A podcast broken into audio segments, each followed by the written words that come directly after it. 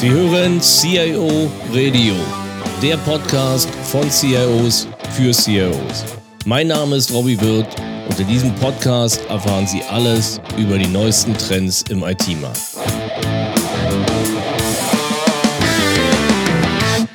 Herzlich willkommen zum CIO Radio Nummer 15, Teil 3 zur DSGVO, also der Datenschutzgrundverordnung. Ähm, wenn Sie jetzt erst einschalten, es gibt einen Teil 1 und 2, wo wir uns mal grundsätzlich mit der Datenschutzgrundverordnung beschäftigt haben, was dahinter steht, was es bedeutet. Und einen Teil 2, wo wir uns einfach mal mit den Daten von Kunden, Lieferanten und Interessenten beschäftigt haben. Also wenn Sie es nicht gehört haben, hören Sie vielleicht erstmal die Folge 1 und 2, weil das einfach auch eine Grundlage ist, auf der wir heute aufsetzen.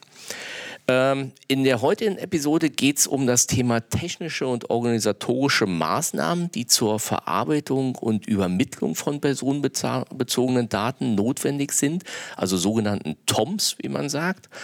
Ähm, ja, und als Experten, Spezialisten zu dem Thema haben wir wieder Roland von Gehlen. Roland, herzlich willkommen. Kurz zu deiner Hallo, Person. Robby. Ja, kurz zu deiner Person über zwei Jahre im Staccato, zwei Jahre in leitenden IT-Funktionen, unter, unter anderem CIO von ähm, Gian Pascal, Direktor Softwareentwicklung des Otto-Konzerns lange Jahre, dann eben sechs Jahre Leiterbereich Datenschutz und IT-Security des Otto-Konzerns, da auch viel internationale Normung und seit 2015 in der Beratung eben bei, bei ESEN tätig und berät seit Unternehmen zum Thema Datenschutz und IT-Security. Ja, fangen wir vielleicht gleich mit dem Thema an technische und organisatorische Maßnahmen. Klingt ja erstmal so ein bisschen, ja, ich sag mal formal. Was versteht die Datenschutzgrundverordnung darunter? Also grundsätzlich versteht die ähm, Datenschutzgrundverordnung darunter Maßnahmen der Informationssicherheit, also nicht nur äh, elektronisch, sondern auch das, was im Papier passiert, die getroffen werden, damit die Daten ähm, den äh, äh, personenbezogene Daten vertraulich äh, sind, die Integrität sichergestellt äh, ist, die Verfügbarkeit und die Authentizität äh, sichergestellt ist. Das beschreibt im Groben die, ähm, die technischen organisatorischen Maßnahmen. Im alten BDSG waren die noch abschließend im, äh, im äh, Gesetz geregelt, ähm, dass man sozusagen über Zutritt, Zugang, ähm, Berechtigungskonzept ähm, das beschrieben hat, was dort gemacht werden muss. Die neue DSGVO hat sich hier mehr ja, auf einer Metaebene ausgedrückt und richtet sich nach den ähm, IT-Sicherheitszielen oder Informationssicherheitszielen äh, der ISO-Norm 27001, nämlich Verfügbarkeit, Integrität, ähm, Vertraulichkeit und Authentizität. Hier äh, gibt es also sozusagen im Gesetz keine genauen Vorgaben mehr, was zu tun ist, sondern man muss sozusagen für sich selbst eine Risikoabschätzung machen, welche Maßnahmen muss ich treffen, damit personenbezogene Daten äh, gegen Missbrauch, Verlust, ähm, Veränderung äh, und Verfügbarkeit geschützt sind. Das Einzige, was die ähm, äh, Datenschutzgrundverordnung sagt, welche Punkte sie besonders hervorhebt, ist die Pseudonymisierung äh, der Daten, dass ich möglichst mit ähm, pseudonymisierten äh, personenbeziehbaren Daten arbeite. Was ist Pseudonymisierung? Pseudonymisierung können Sie sich so vorstellen, dass äh, man sozusagen den direkten Personenbezug ähm, entzieht und damit die Daten für Dritte ähm, unbrauchbar macht. Ähm, Beispiel äh, in der, äh, beim Personalstamm äh, habe ich eine Personalnummer und den, deinen Namen und jetzt arbeite ich nicht mit Robbie Wirth, sondern ich arbeite mit deiner Personalnummer 4711. Damit kann ich zwar mit Hilfe des Systems das wieder auf deine Person zurückführen, deswegen nur Pseudonymisierung und nicht Anonymisierung, dann wäre eine Rückführung nicht möglich, aber ich habe sozusagen die Daten ähm, sozusagen schon geschützt, weil man nicht unbedingt mehr auf Robbie Wirth schließen kann. Und das tue ich im Unternehmen? Also das, tue ich bereits, äh, das tue ich bereits im Unternehmen. Also ich empfehle den Unternehmen, gerade wenn sie dann im Personalbereich Zeiterfassungslisten äh, haben, dass man dort nicht ähm, äh, den Namen mit aufführt, sondern dass man mit Pseudonymen arbeitet um ähm, die, das Risiko des Missbrauchs und ähm, den Zugriff von Unberechtigten äh, verhindern kann dass möglichst quasi wenig Leute äh, Zugriff auf den kompletten Datensatz zu haben. Also so ein, so ein Stück weit mich erinnert das so an die, die Gewaltenteilung, die ich ja auch im Accounting habe, wo ich eben Anlage eines, wir mal, Kontos und äh, Vergabe von Zugriffsrechten oder Zahlungskonditionen auch letztendlich an verschiedene Personen vergebe. Also damit ich jetzt nicht alles offen habe.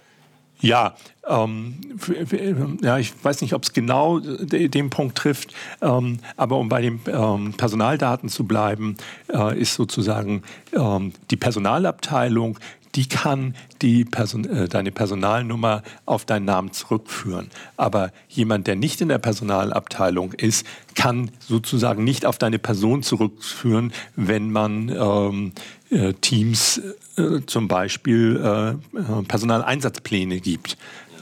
Du selber kennst deine Personalnummer, äh, aber deine Kollegen kennen die nicht unbedingt. Äh, und wenn die Liste irgendwo hängt, äh, dann äh, wäre sozusagen hier schon mal ein erster Schutz deiner Person, ähm, dass man, äh, dass man das, dich nicht direkt identifizieren kann, sondern eigentlich äh, ein, das Personalsystem dazu bräuchte. Ah, okay. Ja, verstehe ich. Ähm, wir haben ja gerade gesprochen von technischen und organisatorischen Maßnahmen. Meine, vieles, was du erläutert hast, betrifft ja organisatorische Maßnahmen. Warum verankert äh, das, äh, die Datenschutzgrundverordnung auch technische Maßnahmen? Also warum steht das da drin? Also hier kann man sich natürlich auch an, der, äh, an den Themen äh, orientieren, die das alte BDSG noch im, äh, im Gesetz hatte. Also da geht es darum, sind die, ist der Zugang zu den Systemen, äh, also zu den EDV-Systemen äh, gesichert? Sind die Serverräume abgeschlossen? Ah, okay. ähm, kann ich einfach irgendwo an PC? Wenn ich an den PC rankomme, ist der nächste, ist sozusagen der, der Zutritt dann interessant.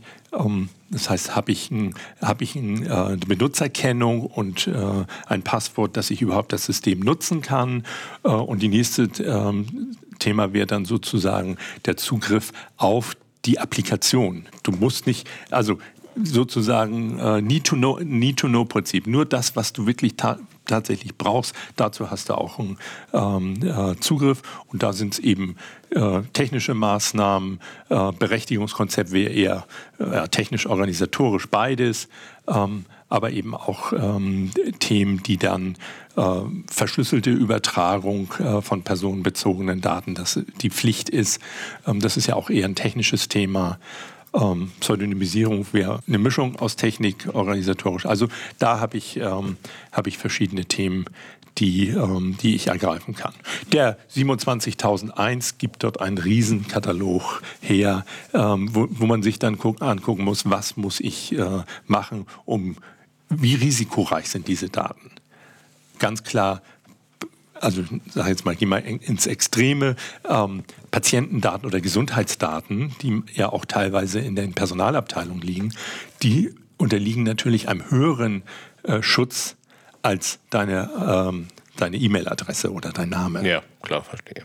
Aber das heißt im Klartext, die, die, die DSGVO regelt dann quasi oder gibt den Rahmen vor für diese Punkte Integrität und so weiter. Und die, diese TOMs beschreiben die Maßnahmen, die ich tue, quasi, um diese, diese Anforderungen umzusetzen. Ja, aber wie gesagt, die TOMs als solches sind nicht mehr im Gesetz drin, genau, sondern die muss ich ja. mir sozusagen aus den äh, Normen der ISO äh, zum Beispiel. Ja, und unternehmensbezogen anpassen wahrscheinlich. Ja, und ja, ja, okay, verstanden. Okay. Dann vielleicht zu dem Thema nochmal ein ganz anderes Thema. In dem Zusammenhang hört man ja oft diesen Begriff Dritte. Kannst du da vielleicht nochmal erklären, wie das, was das DSGVO unter dem Begriff Dritten ähm, versteht, beziehungsweise warum das auch wichtig ist und wie das zu unterscheiden ist? Mhm. Ähm, Dritte sind immer diejenigen, die nicht berechtigt sind, die Daten zu sehen. Das kann also schon die Nachbarfachabteilung sein. Das kann aber auch die Konzerntochter sein und die sind natürlich auch ähm, externe, die nicht berechtigt, die, also die ich nicht äh, im Rahmen vielleicht einer Auftragsdatenverarbeitung äh, die Daten übertrage, damit sie bestimmte Dinge für mich damit machen. Ähm, aber wenn das nicht ist, dann sind Dritte sozusagen alle die, die nicht berechtigt sind, die Daten zu sehen. Ah, okay. Und das fasst, das fasst die DSGVO zusammen unter, dem Begriff, genau. Dritte. Okay. Ah, genau. Gleiches gilt letztendlich, wenn wir bei Dritten sind, kann man natürlich auch jetzt das Thema Drittland ansprechen. Ähm, die EU, ähm, die EU als solches, äh, wenn dort Daten verarbeitet werden, dann ist das ähm, sozusagen von der Datenschutzgrundverordnung gedeckt.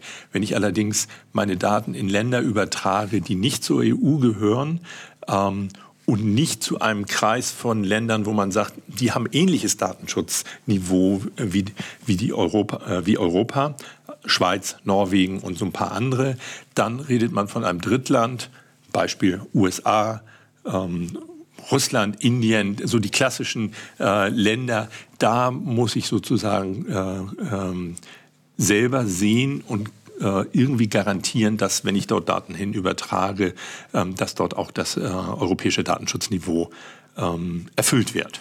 Was wahrscheinlich nur sehr begrenzt der Fall ist. Das ähm, ist, ist begrenzter Fall, aber möglich.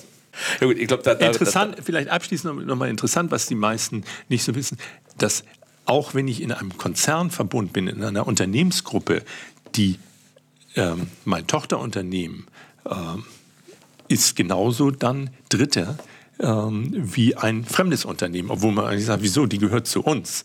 Ähm, das äh, ist für die meisten ähm, schwer verständlich. Also mit externen Dritten werden sogenannte Auftragsdatenverarbeitungsverträge gemacht. Ähm, aber die Unternehmen tun sich meistens schwer, auch zu sagen, ach, ich muss das auch mit meiner, ähm, mit meiner ähm, Tochter, mit meinem Tochterunternehmen, mit meinem Tochterunternehmen oder meinem Schwesterunternehmen machen, weil die für mich die IT machen. Also das ist dann ähm, sozusagen ja.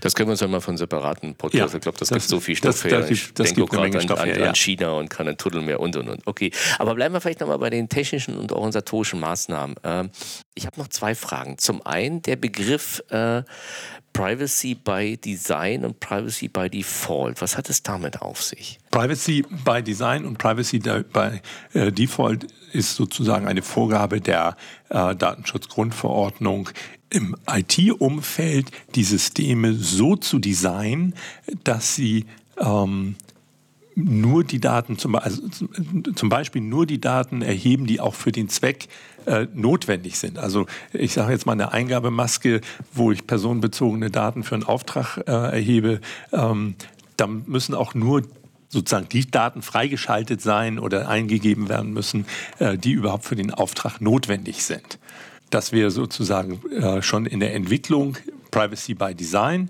äh, Privacy by Default heißt dann, wenn ich Applikationen einstelle, dann ähm, müssen diese eine datenschutzfreundliche Einstellung haben. Ähm, das heißt, äh, beim Webbrowser zum Beispiel, dass nicht automatisch bestimmte Dinge erlaubt sind, sondern dass ich sozusagen selber sagen muss, ja, ich möchte, dass bestimmte Cookies oder bestimmte Dinge ähm, gemacht werden dürfen. Grundsätzlich ist die Einstellung erstmal die Grundausstellung, in den, äh, Grundeinstellung, in der die Software ausgeliefert wird, so dass es nicht geht, datenschutzfreundlich und ich selber kann das Produkt dann öffnen. Ah, okay. Das, das wäre Datenschutz, äh, Datenschutz bei äh, oder Design by Privacy und Design by Default. Ah, okay. Also es geht dann quasi darum, dass ich dieses Minimalprinzip auch im technischen User-Interface und der Datenerfassung quasi bereits genau. schon umsetze, um einfach schon da zu verhindern, dass Dinge kommen, die ich eigentlich gar nicht brauche, die aber letztendlich dann an anderer Stelle ja, ja. missbrauchen. Gerade wenn ich so in, in der Massenerfassung bin, muss ich sozusagen schon den User darauf einschränken, dass er nur das erfassen kann, was äh, tatsächlich notwendig ist. Ah, okay. Ähm, dann noch eine Frage, was mir auch immer wieder begegnet, ist das Thema Datenschutzfolgeabschätzung. Was hat es damit auf sich? Die Datenschutzfolgeabschätzung kannte auch schon das alte BDSG, nur unter einem anderen Begriff. Das war die Vorabkontrolle. Die ist immer dann notwendig, wenn ich ähm, personenbezogene Daten verarbeite, die einem bestimmten, ähm, einer bestimmten Sensibilität unterliegen. Dort gibt es einen äh, Katalog in der Datenschutzgrundverordnung, ähm, wo sozusagen äh, gesagt wird, wenn das und das und das gegeben ist, also ähm, neue Technologien im großen Stil, äh, Patientendaten, also Gesund Gesundheitsdaten im weitesten Sinne, dann äh, muss ich mir sozusagen Gedanken machen und auch dokumentieren, welche zusätzlichen Maßnahmen äh, ergreife ich äh, für die Daten. Da gibt es dann ähm, ähm, inzwischen äh, Whitelist und Blacklist äh, von den Datenschutzbehörden, wo sie schon mal Beispiele angeführt haben. Also wenn die Daten so verarbeitet werden, dann ist eine Datenschutzfolgeabschätzung notwendig und dann sind mehr oder erhöhte Maßnahmen zur Datensicherheit äh, zu ergreifen. Muss ich noch mal kurz nachfragen, dass ich es richtig verstanden habe. Das heißt, ich mache die Datenschutzfolgeabschätzung, mache ich eigentlich immer und dann gibt es Daten, wo ich sage, pff, ist nichts zu tun und dann gibt es Daten, wo ich sage, oh, hier muss ich was tun. Kannst du da vielleicht noch ein paar Beispiele noch mal nennen, um das noch klarer zu machen? Ja, also dein Einwand, hier muss ich nichts tun, gilt natürlich nicht. Tun muss ich immer was. Also ich muss schon immer Maßnahmen ergreifen, um die Daten zu schützen. Ähm, aber wenn ich dann äh, bei, der, bei dieser Datenschutzfolgeabschätzung mir meine Daten angucke und es sich äh, um Gesundheitsdaten, um ähm, äh, ich sag mal, da, genetische, biometrische Daten handelt. Und das ist ein Katalog, den ich jetzt hier nicht aufzählen will, den kann man nachlesen. Ähm, dann äh, muss ich mir Gedanken machen und dokumentieren, welche zusätzlichen Maßnahmen ergreife ich, damit diese Daten extrem sicher sind. Ähm, zum Beispiel profanes, profanes Mittel ist, die Daten verschlüsselt zu speichern, zu übertragen und einfach äh, ein strengeres Authentifizierungsprinzip zu hinterlegen, zum Beispiel durch Zwei-Faktor-Authentifizierung. Also dort einfach zusätzliche Maßnahmen ergreife, die die Daten ähm, schützen, das Risiko des Missbrauchs und des Verlustes einfach weiter reduzieren. Das ist eine, dahinter, dahinter steckt immer bei allen immer eine Risikobetrachtung. Ähm, was habe ich von Bruttorisiko? Was kann ich für Maßnahmen ergreifen, um dieses Risiko zu minimieren? Ich kriege es nie, äh, zu minimieren ist verkehrt, zu reduzieren. Ich kriege es nie auf Null runter. Es bleibt immer ein Restrisiko und das muss ich akzeptieren oder gucken, ob ich weitere Maßnahmen treffen kann, die das Risiko weiter reduzieren. Das heißt, wenn wir es zusammenfassen, können wir sagen, die, äh, kann man glaube ich sagen, die technischen oder der, die DSGVO regelt nicht im Detail, was ich für Maßnahmen sowohl technisch als auch organisatorisch äh, Genau, im Gegensatz zum alten BDSG, da war das ein abschließender Katalog. Wenn ich den hatte, ähm, war ich fein. Das macht die äh, DSGVO jetzt. Nicht. Sondern sie, sie, fordert quasi die Einhaltung der Regularien und das betrifft sowohl meine Prozesse, die Art der Daten, wie ich umgehe, was erfasse ich überhaupt, also Privacy by Design, dass ich da schon versuche, nur Minimalprinzip zu machen, ähm, umfasst aber auch, sagen wir, meine technischen Regularien intern, wie ich mit den Daten umgehe, wer Daten da Zugriff hat, wie ich Daten teile und so weiter. Mandantentrennung äh, und so weiter. Zu, ja. zu, zu verschiedenen Zweck erhobene Daten auch ähm, zu äh, nichts miteinander zum Beispiel zu vermischen. Herr Ruder, perfekt. Vielen Dank für alle Gerne. Zuhören. Hoffen wir, dass wir auch mit dem Thema ein bisschen Licht in das ganze Thema DSGVO bringen konnten. Ähm, damit Ende sagen wir, unseres Teil 3 zur DSGVO. Im vierten Teil werden wir uns mit dem Thema Mitarbeiterdaten beschäftigen. Da gibt es ein paar rechtliche Fragen, die sich auch mit dem Beschäftigten-Datenschutzgesetz nochmal überschneiden und werden uns da ein bisschen genauer mit auseinandersetzen. Ja, vielen Dank fürs Zuhören und hoffen, dass Sie auch das nächste Mal wieder einschalten. Vielen Dank fürs Zuhören. Mehr Informationen zu diesem Podcast finden Sie unter www.cioradio.de.